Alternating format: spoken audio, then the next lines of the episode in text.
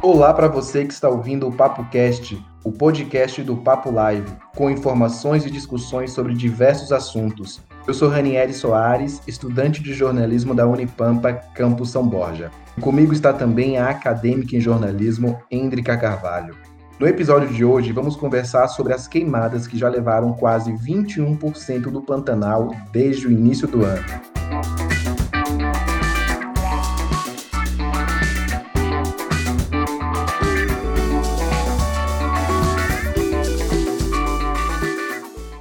Oi, Hendrika, como você está?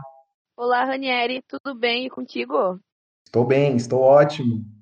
E hoje trouxemos Isabela Bonato, doutora em Engenharia Ambiental. Seja muito bem-vinda. Olá, pessoal, tudo bem? Muito obrigada. Eu sou bióloga, sou apaixonada pelas causas ambientais, fiz MBA em Gestão Ambiental e mestrado e doutorado na Engenharia Ambiental. Estou acompanhando aí, né? Geralmente, tudo que acontece na área ambiental, a gente fica ligado então, por isso que a gente tenta contribuir no que der. Acontece neste mesmo momento em que você nos ouve o maior incêndio que já ocorreu no Pantanal Mato Grossense. É uma das regiões mais deslumbrantes do nosso país, mas está sendo consumida pelo fogo. Apenas neste mês de setembro, o Pantanal já havia registrado 8.106 focos de calor, o equivalente a 61% a mais em relação ao mesmo mês do ano passado. Tanto que já temos o maior número de focos da história. Mas não é só o Pantanal que está correndo perigo.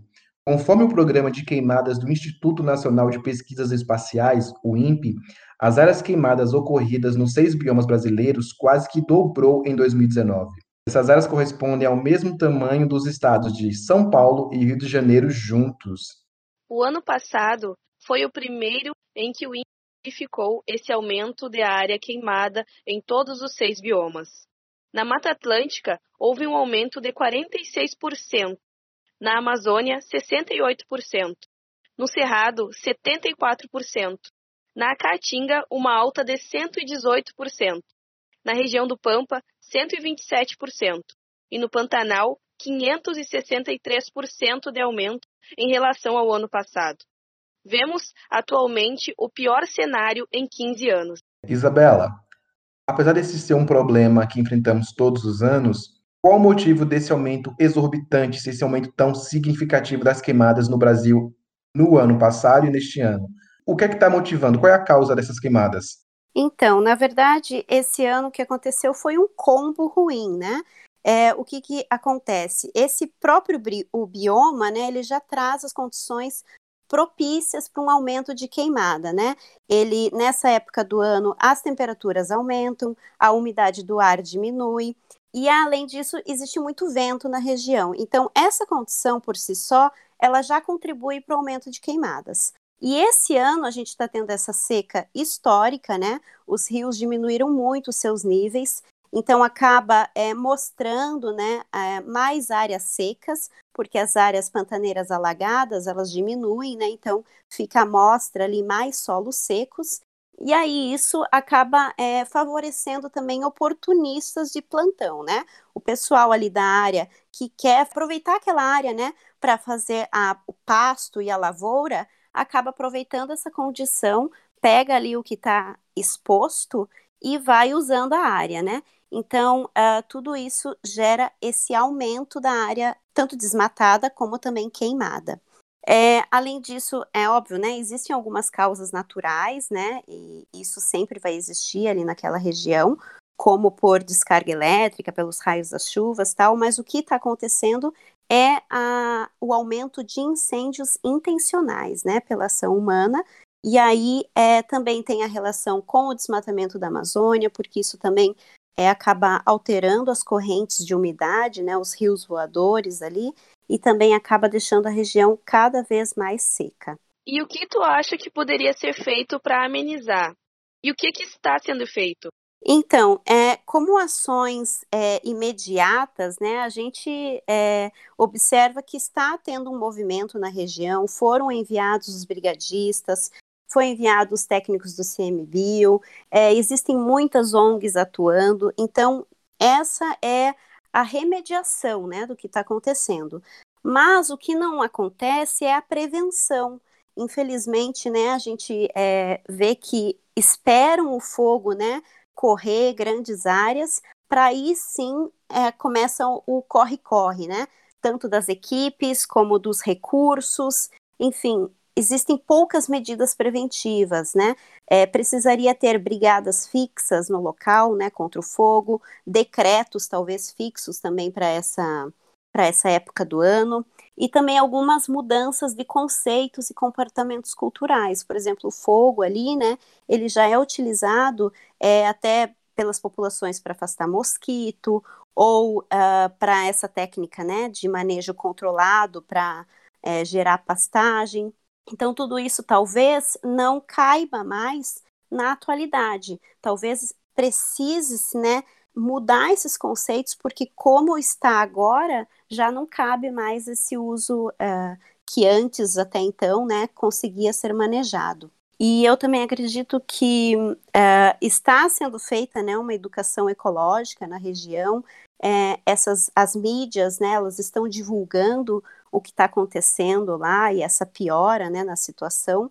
Uh, mas eu ainda sinto muita falta de pesquisas, né, é, dentro dessa, dentro tanto dentro do Pantanal como é, para o Brasil incentivar as pesquisas científicas do meio ambiente nessa questão ambiental, né? Exato.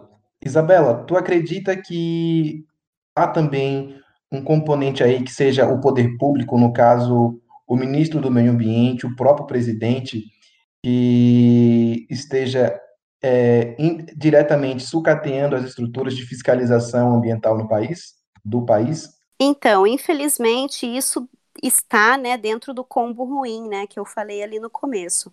Então, é, esse, esse último ano, né, foi o ano que é, existiu o menor número de autuações, né, por crimes ambientais, e também a gente teve um corte muito significativo é, das para essa questão do fogo mesmo, né? Caiu da metade da metade. E o número de. a fiscalização, ela não está ocorrendo como deveria ser, né?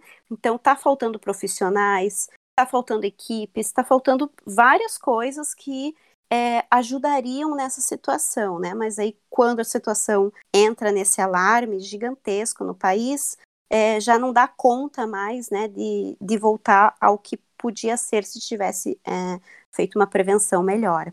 Então, sim, né, o governo sempre vai ter é, uma responsabilidade, né, quando é, acontecem esses problemas ambientais. Diante deste cenário em que estamos vivendo, o Ministério do Meio Ambiente investiu apenas 35,6% de toda a verba disponível para tentar combater e prevenir e fiscalizar essas queimadas. É, dados levantados pelo portal UOL mostram que desde o início do ano até setembro, agora, o mês passado, é, dos 173,8 milhões de reais liberados, foram usados apenas 61,8 milhões, ou seja, pouco mais de um terço do valor.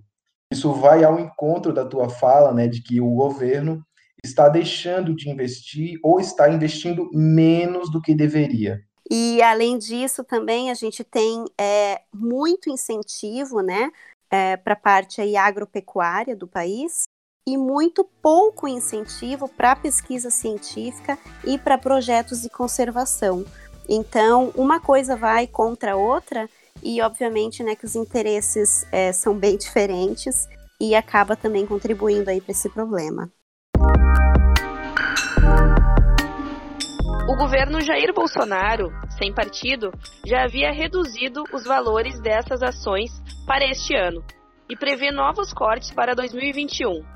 Segundo o projeto de orçamento enviado ao Congresso, está prevista uma reserva de no máximo 135,1 milhões para queimadas, o que representa um corte de 22% em relação a 2020. Ano passado, em uma participação num evento de, para ruralistas, no caso da AgriShow, o presidente Bolsonaro ele disse o seguinte, que com a ajuda do ministro Ricardo Salles, iriam fazer uma limpa no IBAMA e no ICMBio. E o que acontece? A gente tem percebido que cortes, cortes esses que afetaram o orçamento do, de institutos que trabalham para amenizar as queimadas todos os anos. No caso do IBAMA, o corte foi de 4%, e no ICMBio, o corte foi ainda maior, de quase 13%. Os meses mais críticos da estiagem no país, quando a vegetação fica vulnerável às queimadas, são entre agosto e outubro. Ou seja, ainda temos um mês pela frente. Enquanto isso, o chefe do maior cargo político brasileiro discursa mentiras e dados imprecisos para dizer que o Brasil é vítima de uma das mais brutais campanhas de desinformação sobre a Amazônia e o Pantanal, como aconteceu na cerimônia da ONU, União das Nações Unidas, na terça passada. Pois é, mas, é, mas esse aqui não é o nosso foco. O nosso foco aqui é queremos abordar é, a proporção da poluição que, estamos, que essas queimadas vão deixar para a gente, até também para para o bioma propriamente dito, para os animais que, infelizmente, nós estamos perdendo animais, muitos animais que a gente talvez nem sequer conhecia, né, essa realidade. Então, as consequências, né, dessas queimadas, elas são gigantescas. É, infelizmente, os ecossistemas, eles são todos interligados, a gente não tem é, paredes, né, entre eles. Então, os alcances, eles vão bem além do que a gente consegue enxergar. É, o Pantanal é um corredor biogeográfico, é a maior planície alagada do mundo, é, é um bioma que influencia com certeza os outros, né? Então, esses caminhos da fumaça é, também são como se fossem os caminhos da umidade, né? Então, gera toda, vai contribuir para a mudança climática ali da região, né? E além disso, para a gente, né, é, é, muito perceptível até na, na, nas comunidades ali que vivem ao, aos arredores da onde tem queimada, é a concentração de monóxido de carbono, né? Então, é o aceitável, digamos assim, é 50 ppm. E lá em cidades como Cuiabá, Rio Branco, Guatá, Sinop, já foram encontrados valores de 1.300 ppm. Então, isso é, vai de encontro, inclusive, com uma pandemia, né, que afeta vias respiratórias. Então, é, o problema é super complexo. E falando da parte dos animais, né, eles são os primeiros afetados e é os que no, são os que no momento é, estão sendo mais é, prejudicados, porque eles não morrem só pela queimada, né? Eles morrem também pelo desgaste físico. Os animais maiores, ali como a onça, é, alguns conseguem até fugir, tentar achar outro refúgio, mas a própria é, fome, né, pela falta de recursos ali dos novos lugares que eles têm que explorar, é, vai acabar matando esses animais por cansaço, por sede, por fome, é, pelo, pelo sol, né, pela seca, pela, uh, pelo tóxico ali da própria fumaça, né? Então é super complicado. E falando da regeneração do, do, do, ecossistema, né? Muita gente eu vejo falando assim: ah, mas a vegetação do Pantanal ela vai se regenerar muito rápido. Mas não é assim, né? A vegetação, ok, ela pode ficar verde com a primeira chuva que vier. Mas acontece que a fauna, ela não vai conseguir se regenerar assim, né? O ciclo de vida dos animais não é anual, então, a gente não vai conseguir restabelecer uma população de determinada espécie. E se isso acontece, toda a cadeia alimentar vai ser alterada. Então, é um problema super complexo, é, é escalonado, né? Uma coisa leva a outra, e por isso que é tão grave. No caso, é um ecossistema que vai perdendo toda a sua estrutura e que chega em um momento que pode vir a desabar tudo, né? Porque se se essa cadeia, que é uma cadeia viva, não, não é orgânica, a tendência é que outras espécies venham a desaparecer também. Exatamente, porque é, é, uma, é uma escadinha, né? Se, se uma precisa da outra, se a da ponta é, diminui ou acaba, né? É, a, todas as outras a partir dessa vão ser alteradas também. E uma coisa também bem interessante de se falar é que a gente vê muitas fotos, né, dos animais de grande porte. Então, é, e até mesmo eles são até, é, digamos assim, mais carismáticos, né? Quando você vê uma onça queimada, é, o tamanduá, isso tudo mexe com a gente, né? É, a gente fica triste de ver aquela cena ali. É, mas o que a gente não está vendo também são os outros animais menores, né? Por exemplo, as abelhas. Se uma população de abelha é totalmente é, devastada, né, ou diminuída, a polinização que, que ocorria naquele local vai ser completamente alterada. E aquilo ali vai fazer um, um dano danado para todo o ambiente. Então as pessoas acabam é, não interligando a quantidade de fatores que tem num, num, numa queimada, né? É bem complicado mesmo. Aconteceu um caso curioso recentemente. No dia 19 do mês de setembro, na capital do estado de São Paulo, o céu havia escurecido de maneira atípica no meio da tarde, aproximadamente às 15h30. Logo depois, começou uma chuva escura nunca vista antes, e muitos falaram sobre um cheiro forte de fumaça. Os moradores da cidade levaram um tremendo susto com a cor e o cheiro da água. É, tu pode explicar um pouquinho o porquê disso?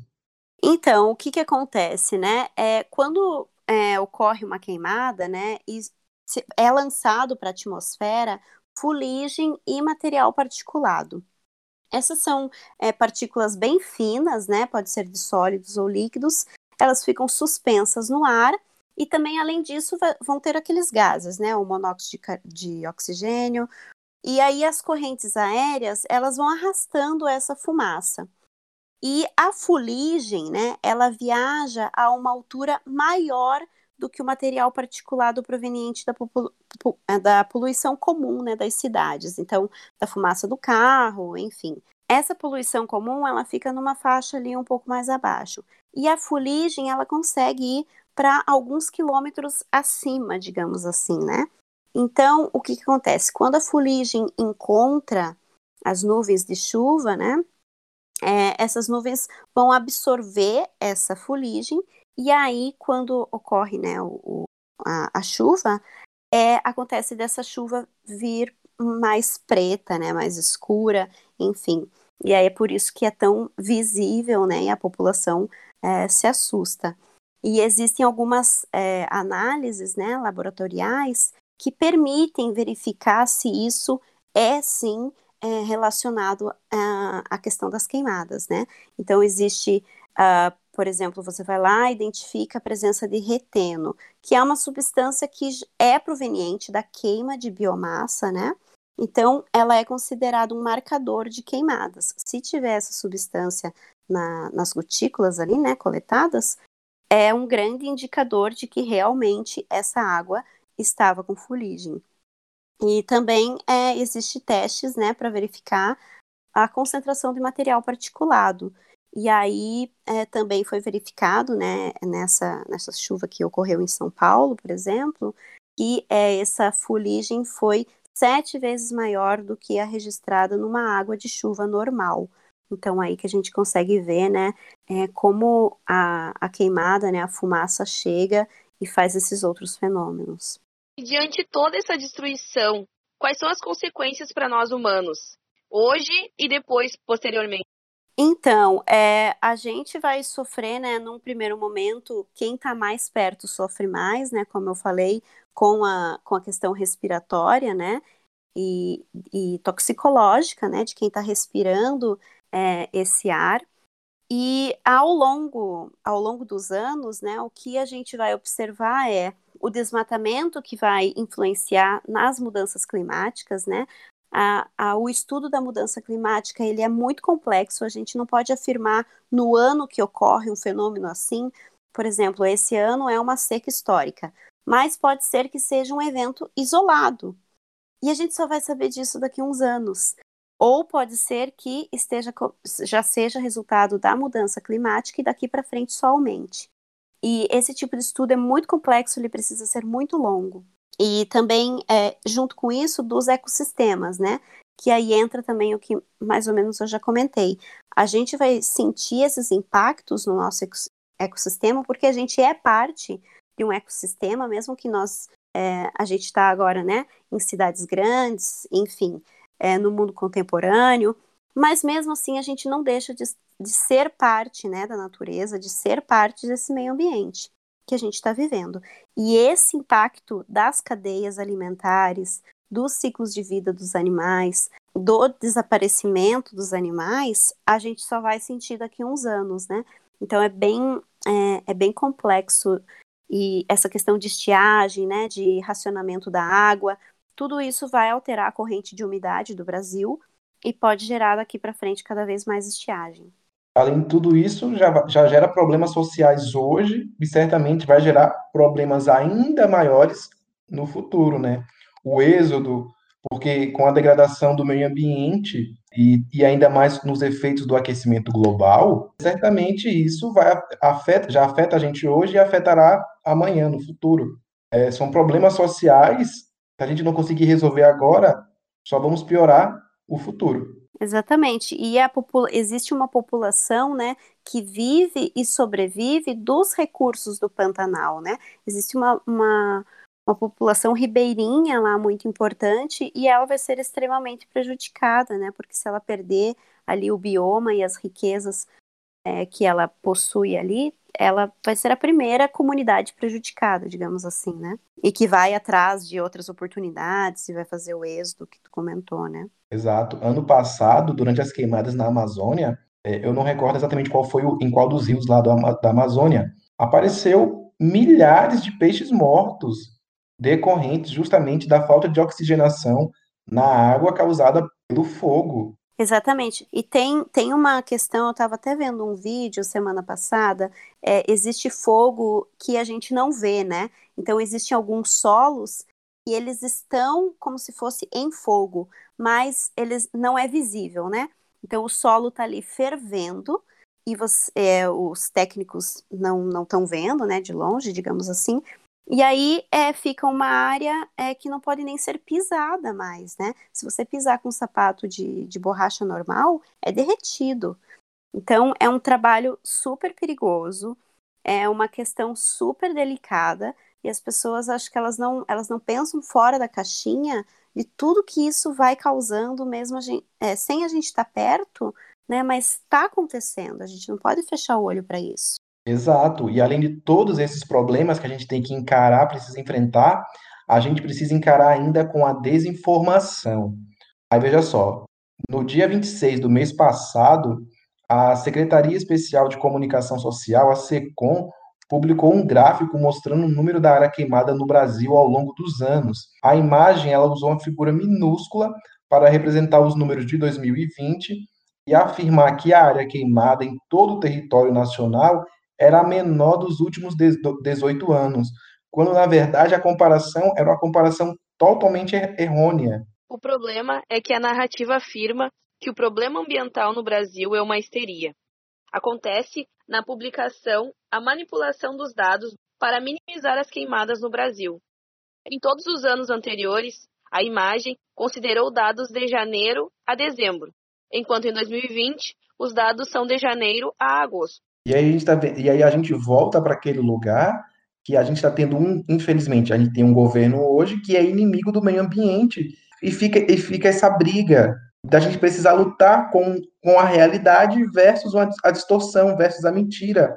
Porque como é que a gente vai conseguir, ainda mais no país agora que a ciência está tão desacreditada, né, e tudo mais, as pessoas não acreditam na ciência ou não querem acreditar, é, eu acho que um movimento muito interessante que está acontecendo até nesse último ano, e até com a questão da, da quarentena, talvez, a gente teve um boom de influenciadores né, digitais, de eco-influencers, de pesquisadores, de divulgação científica, é, até pelo Instagram, né, que antes era só uma ferramenta é, de, enfim, né, de egocentrismo, mas agora não. Então a gente tem que pegar essa parte positiva para é, fazer com que as pessoas popularizem o conhecimento.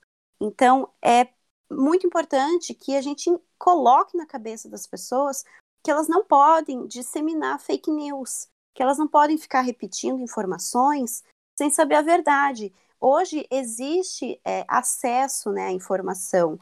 Você tem que ir lá no Google e tentar procurar fontes confiáveis, confrontar dados, procurar boas estatísticas. né? Existe uma série de interesses envolvidos, grupos brigando, né? É, cada qual é, defendendo o seu político. A gente tem que desarmar tudo isso, né? Abaixar nossas ideologias e ver, é, dados são dados, né? Se diminuiu o orçamento de, de conservação de projetos de, ambientais, diminuiu o orçamento. Se não estão ocorrendo autuações pelos crimes ambientais como deveria estar ocorrendo, diminuiu. Se não está sendo fiscalizado como deveria, né, a área do Pantanal, se as queimadas, mesmo as permitidas, né, porque existe essa possibilidade, elas estão sendo mal manejadas, isso é um fato, a gente tem que ir com os fatos. Então, é uma coisa que eu sempre é, vejo, né, que as pessoas às vezes também elas fazem pesquisas motivadas, né, elas já vão no site que é mais confortável, que é mais a tua linha de pensamento, e, e aí a, isso cai por terra, né, porque não vai funcionar. É, outra coisa que eu acho também é que existe um preconceito de algumas coisas, né, é, para todos os lados. Existe um preconceito com a tua ideologia política, né, pra, de acordo com quem você acredita, existe um preconceito com as ONGs, existe um preconceito com os fazendeiros, com os órgãos públicos, e a gente não tem é, controle, né, de nada que está acontecendo lá. A gente é, tem acesso ao que vão disponibilizar para a gente, né? Então, é, a força de verificar a divulgação de dados, de fazer essa cobrança, é nossa. E a mídia também ela não é imparcial, então a força tem que vir do cidadão, né? A gente tem que participar de debates, a gente tem que ouvir o outro lado, a gente tem que ouvir quem está lá trabalhando. Então tem muita gente séria, tem gente oportunista, tem gente que está só pensando no capital, claro que tem. Mas tem muita gente séria trabalhando lá. As ONGs estão fazendo um trabalho incrível. Essas ONGs, né? É, depois eu posso até deixar o link para a gente deixar disponível para o pessoal é, dar uma olhada no site, verificar se quiser fazer doação, né? Vai até o, o, o link lá da ONG que você mais se identificar, porque tem isso também. Mas você pode ajudar de várias formas e tem gente fazendo um trabalho muito legal, muito sério, muito perigoso, né, que precisa de muita força física e emocional para ficar lá no Pantanal fazendo isso. Então, é, eu acho que é um conjunto de ações, né, que cada um pode pegar e fazer. E não é um conflito, né, não é uma briga individual. A gente tem que refletir as nossas pequenas atitudes e, e, e achar a convergência de que, do que está acontecendo lá de bom, né? E, então, acho que é mais nesse sentido, assim, não é fácil, é um desafio, né? Porque é, exige até um certo esforço da gente, né? Quando a gente vai ver os dados e pensar e refletir, mas eu acho que é válido, acho que o brasileiro está precisando disso, eu, eu vejo uma melhora, eu vejo que é, a gente já discute muito mais política, né, leis, enfim, eu estou vendo uma melhora, eu sou uma pessoa que tem esperança, né, e, e eu acho que é bem por aí mesmo, então a gente tem que incentivar a pesquisa, falta muito incentivo para pesquisa e para manejo ambiental. E o que é uma pena, porque as coisas vão acontecendo, acontecendo, acontecendo, e ninguém sabe o que está acontecendo direito, né? Então é, é lamentável, né? Incentivar os, os Instagrams que estão agora fazendo essa divulgação de dados. É, enfim, não é difícil, é desafiador, né? Mas não é difícil, né? Cada um pode fazer esse caminho também. É importante também frisar aqui que no mês passado ONGs se juntaram a fazendeiros. Exatamente. Desde, desde o pequeno fazendeiro a grandes fazendeiros, em uma, em uma grande campanha contra as queimadas. Isso é importante. Que bom que que bom que estão se conseguindo fazer isso, porque senão fica justamente como tu está falando, um preconceito. Uhum. ONG versus fazendeiro, fazendeiro é o vilão. Não necessariamente, não necessariamente. Ele também é vítima até determinado ponto a gente nunca vai saber todos os grupos que estão atuando na área, né? Tanto dos agropecuaristas, como uh, das ONGs, como do, do grupo que está trabalhando pelo governo. Enfim, a gente tem que focar na parte boa e acreditar na junção dessas pessoas que estão com objetivos comuns, né? Sem julgamento e tentar ali é, incentivar, né? Porque é isso que precisa.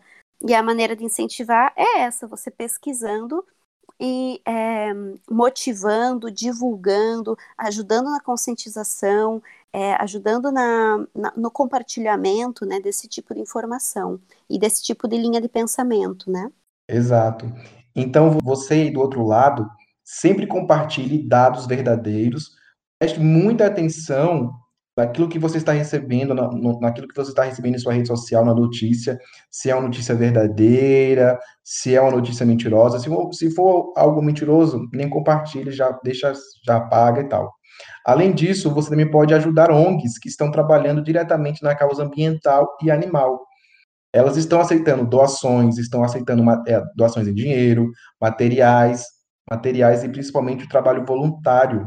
São ONGs como ONG Ampara Animal e a Ampara Silvestre, a Fundação Ecotrópica, o SOS Pantanal, o Pantanal Health Fund, o Instituto Acaia, o Instituto Arara Azul, o ECOA, que é Ecologia e Ação, o Comitiva Esperança, o Instituto Homem Pantaneiro, o Instituto On Safari, o WWF Brasil e também o próprio Greenpeace, entre outros.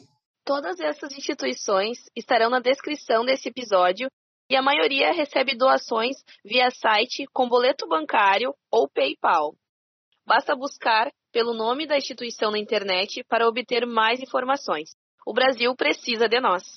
E só uma coisinha que eu queria citar, que eu até vi uhum. é, em bastante alguns sites até dessas ONGs estão, os profissionais estão é, falando sobre isso.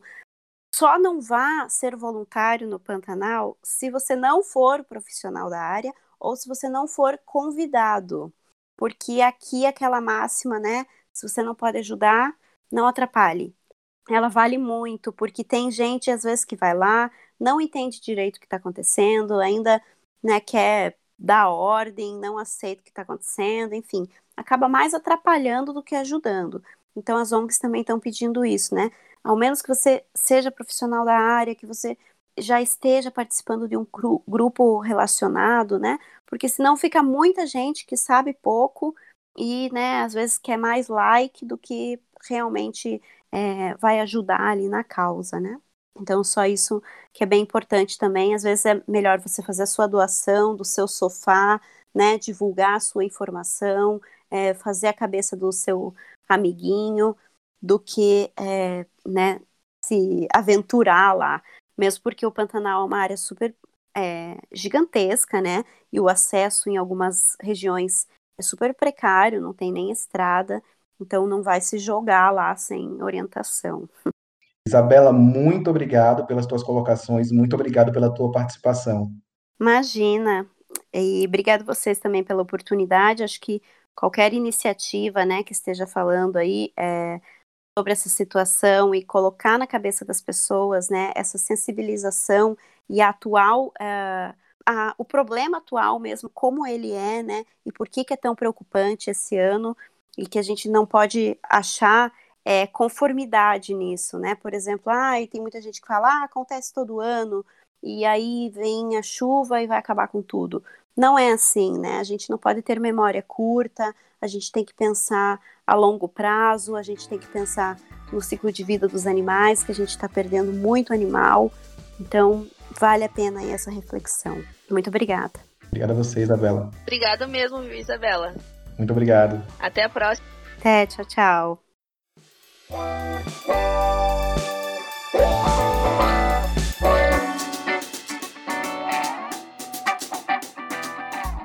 Com roteiro de Otávio Ramos, apresentação de Hendrika Carvalho e Aniele Soares e edição de som de Otávio Ramos, o PapoCast vai ficando por aqui.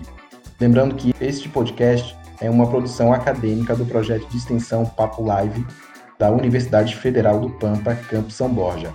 Acompanhe o Papo Live nas redes sociais, Instagram e Facebook. Papo Live Unipampa no Facebook e Twitter, Papo Unipampa. Obrigado a você pela companhia até agora e até o próximo papo. Tchau, tchau.